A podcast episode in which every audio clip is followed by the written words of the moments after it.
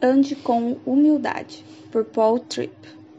Postei um artigo sobre o significado de andar de modo digno da vocação a que fomos chamados. Efésios 4:1. Eu os encorajo a ler esse artigo para entender um pouco do contexto antes de começarmos esta série, que será dividida em cinco partes. Se soubermos a teologia por trás de andar de modo digno, haverá uma correlação entre a maneira como pensamos e a maneira como agimos. O apóstolo Paulo não perde tempo quando nos explica sobre isso, listando cinco qualidades de caráter a respeito de como nosso caminhar deve ser enquanto nos relacionamos e respondemos aos outros. A primeira é humildade. Ser humilde em nossos relacionamentos pode ter uma variedade de aplicações práticas. Então, em vez de apresentar 10 maneiras de servir, eu vou apresentar três coisas para lembrar. Antes de se perguntar o que eu posso fazer, que é uma boa pergunta, pergunte-se: como posso pensar biblicamente? Suas palavras e ações sempre são um reflexo do que está no coração. Primeiro, você precisa se lembrar de que Deus está acima de tudo. Isso soa como teologia simples, mas é muito fácil para nós removermos Deus de seu trono e nos sentarmos lá, nos colocando acima dos outros. Quando pensamos que somos mais importantes do que as pessoas que Deus colocou na nossa vida, nossas palavras e ações irão desrespeitá-las e diminuí-las. Segundo, você precisa se lembrar da sua dependência de outros cristãos.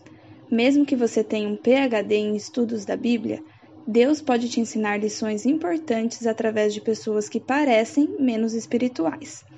Não importa quantos versículos bíblicos você tenha memorizado, o pecado te cega e você precisa de um corpo diversificado para te ajudar a se enxergar de forma mais precisa.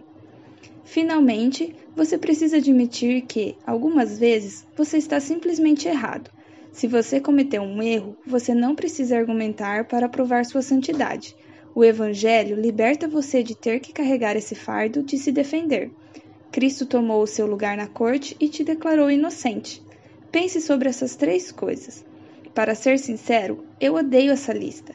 Eu quero ser o rei, eu quero ser independente e eu quero estar sempre certo.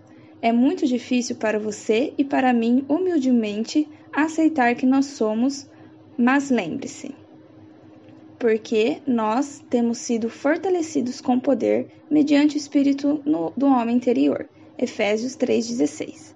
Podemos caminhar em nossos relacionamentos de uma maneira radicalmente humilde e libertadora. Questões para reflexão: 1. Um, como diminuímos e desrespeitamos aqueles que pensamos ser menos importantes do que nós? 2. O que podemos fazer para enxergar os outros de maneira igualmente importante ou como podemos nos ver como menos importantes? 3. Por que é tentador enxergar os outros como menos espirituais do que nós mesmos? 4. O que acontece quando não nos vemos de maneira acurada? 5. Por que é tão difícil admitir que erramos?